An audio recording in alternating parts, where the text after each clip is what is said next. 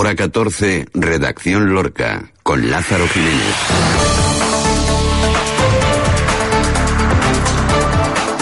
Buenas tardes, tiempo de información en la antena de Hora 14 Lorca, en la SER, con toda la actualidad del día en, la, en el Valle del Guadalentín. ¿Recuerdan el temporal de lluvia del pasado diciembre? Pues sigue marcando la actualidad del día en Lorca porque en los barrios altos, en los cabezos, en el macizo del castillo, en el casco histórico, esa lluvia sigue pasando factura. Pero antes de eso hablaremos también de la gestión de las basuras en Lorca y en nuestra cabecera tiramos de refranero de la frase que dice hasta San Antón Pascuaso.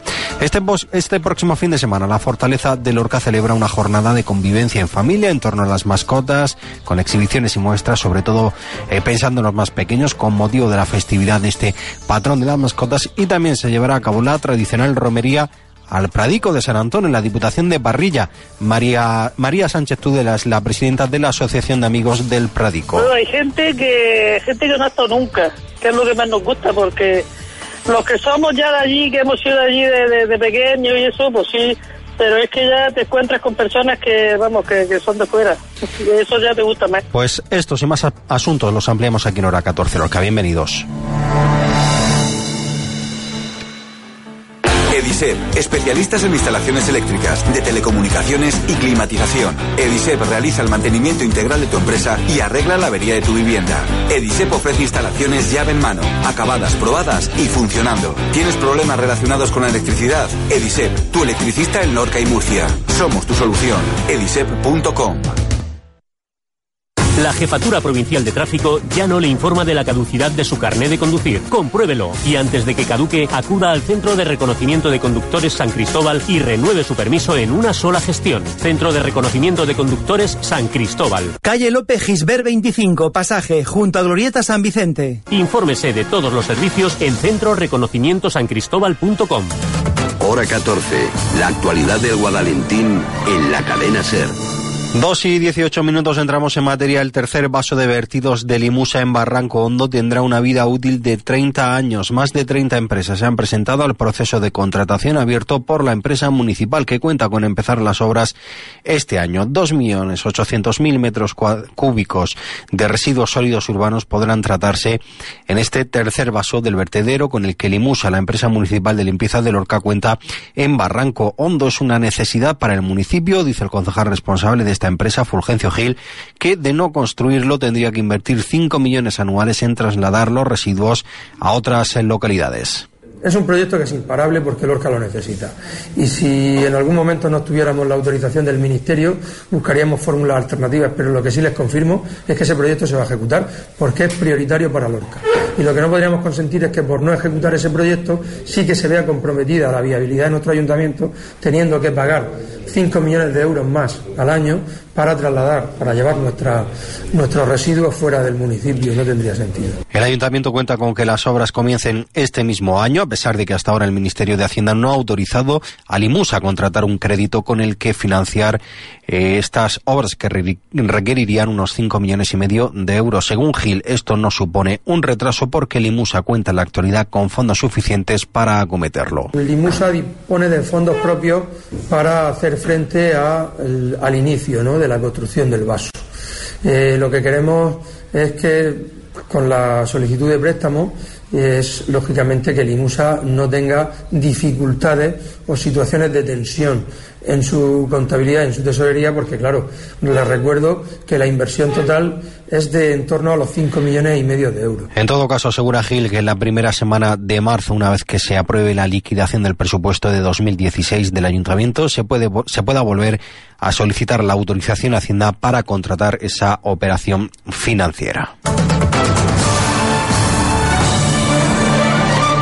Hablamos ahora de un nuevo derrumbe de una vivienda solariega en la calle Cava. Urbanismo asegura que intenta contactar con la propiedad para actuar en este inmueble mientras los partidos de la oposición apremian a tomar medidas por la proximidad de un centro educativo en las inmediaciones. El derrumbe se produjo ayer en el interior de esta casa solariega de la calle Cava en la que se desprendía parte del techo y las paredes de la misma sin caer, eso sí, hacia el exterior de la vía donde se ha acordonado la zona para evitar el paso. Según ha explicado la concejala de urbanismo, urbanismo, Satur Martínez, se está intentando contactar con la propiedad para realizar un estudio de la situación no solo en este inmueble, sino en otros colindantes, donde el temporal de lluvia de diciembre ha agravado en gran medida el estado de conservación de estos inmuebles deshabitados. Es que esta vivienda, que estaba deshabitada, pues haya unido para adentro parte del forjado. Yo entiendo que eso alarma y a mí también, y por eso estamos tomando las medidas de que, de que de principio no se pase por ese punto de la calle y estamos contactando con las entidades que tenían la propiedad de esas viviendas para poder actuar el ayuntamiento. Desde la oposición PSOE Izquierda Unida Verde se han apremiado al equipo de gobierno a tomar esas medidas para poner solución al peligro que este tipo de desprendimientos suponen de forma persistente al colegio situado en las inmediaciones. Eh, recordamos las madres mercedarias a donde cada día acuden cientos de niños. Escuchamos al portavoz socialista Diego José Mateos y a la concejala de Izquierda Unida Verdes Gloria Martín de que hay cercano un centro escolar, un centro educativo y que es una calle, por lo tanto, muy concurrida en la que pueden suceder eh, un accidente que podamos lamentar después. Por lo tanto, pedimos que se coordinen los particulares y las entidades públicas, que el ayuntamiento de, coja de una vez el toro por los cuernos y acometa esa rehabilitación del casco histórico, esa puesta en valor Estamos preocupados, sabemos que el propietario del inmueble es el Sareb, el banco malo y aliado de los fondos buitres que puso en marcha el gobierno de Rajoy en el año 2012. Sabemos que la ley obliga a los propietarios a realizar a su costa las obras conducentes al mantenimiento de su edificación en adecuadas condiciones de seguridad y lo que queremos saber es si el ayuntamiento va a exigir al Sareb eh, el arreglo de esta propiedad y establecer las condiciones de seguridad que están demandando los vecinos, eh, porque como ya hemos explicado en alguna ocasión, la muerte, desgraciadamente, está rondando por el casco histórico de, Lorca. Bueno, decimos que son consecuencias que todavía está teniendo en Lorca ese temporal de lluvia del pasado mes de diciembre, sobre todo en los numerosos cabezos y macizos rocosos del municipio, del casco urbano. Por ejemplo, también les contamos que Urbanismo trabaja junto a los propietarios de la calle Sepulcro en el Calvario Nuevo para evitar nuevos desprendimientos en el macizo donde se encuentran diferentes viviendas. Unas viviendas que, según la concejala de urbanismo, Satur Martínez, se levantan por encima de ese macizo rocoso y también debajo del mismo, por lo que la erosión causada por esa lluvia en las rocas hace temer por su estabilidad. Martínez ha dicho hoy que técnicos municipales están trabajando junto a esos vecinos para estudiar posibles actuaciones en una zona de propiedad particular. Pero que esto ahora mismo es propiedad privada, está rodeando el macizo todo viviendas particulares ha habido algún movimiento también de piedras pequeñas, pero con el lavado del agua, pues hace lo mismo, se lleva la tierra, deja las piedras descalzadas, se lleva la tierra y te las deja al aire.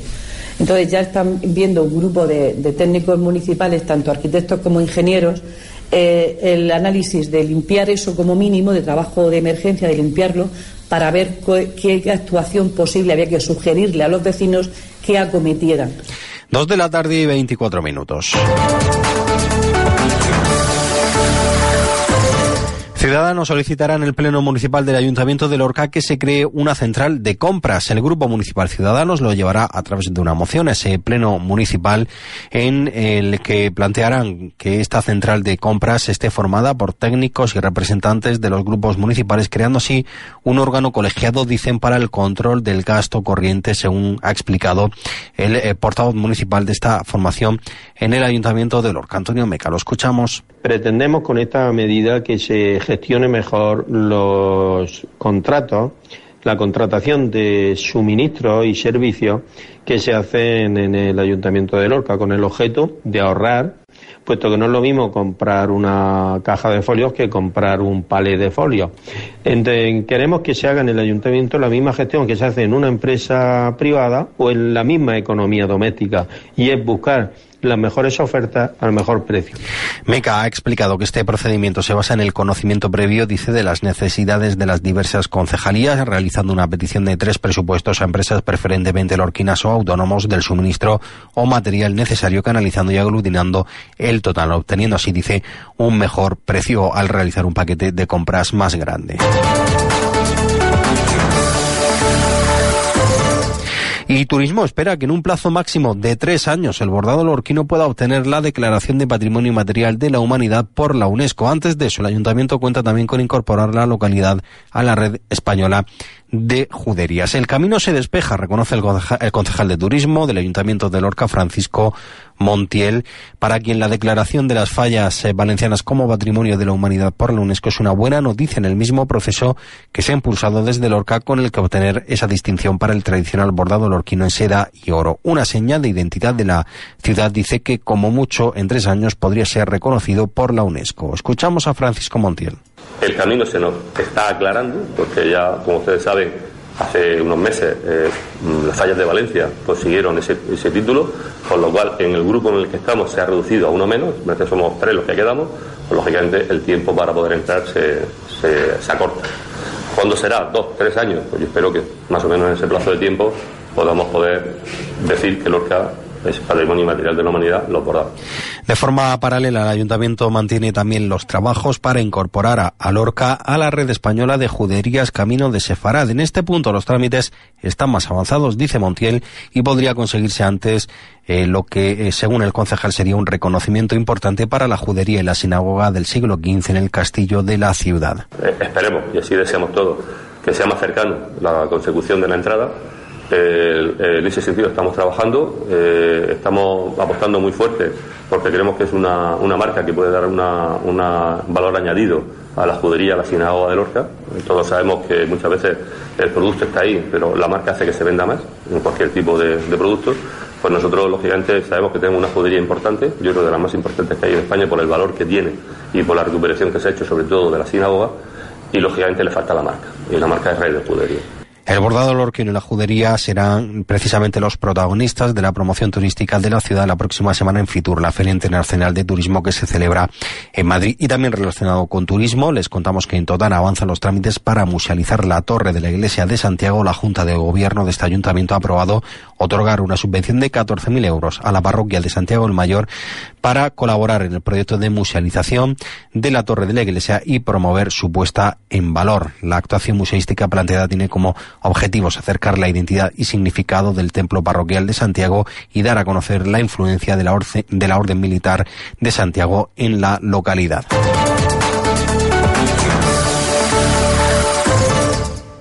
Si el inglés es fundamental en tus estudios, si crees que te ayudará profesionalmente, Premier Learning Center, tu centro de idiomas en Lorca. Aprende inglés con profesionales nativos. Inglés a partir de los cuatro años, preparación de exámenes oficiales y cursos especializados. Apúntate ya. Premier Learning Center, en calle Donantes de Sangre, esquina calle Correos. Learning is easy with us. En los Arcos Hospan son maestros panaderos artesanos y estudian el futuro del buen pan mirando hacia atrás, volviendo a la forma tradicional de elaboración, usando masa madre, trigos autóctonos y con largos tiempos de fermentación. Pan más crujiente, dura más y sobre todo con un mejor sabor y aroma, como antes. Los Arcos Hospan, cuatro tiendas en Totana y una en La Olla o en losarcoshospan.es.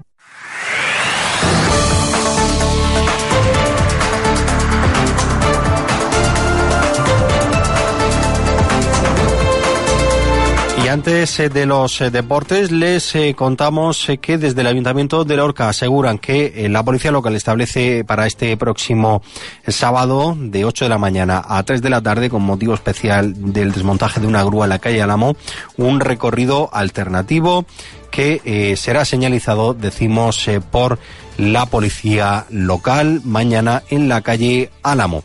Eh, vamos eh, a llegar a las dos y media, siguen en la antena de hora 14 aquí en la cadena Ser. Hasta luego.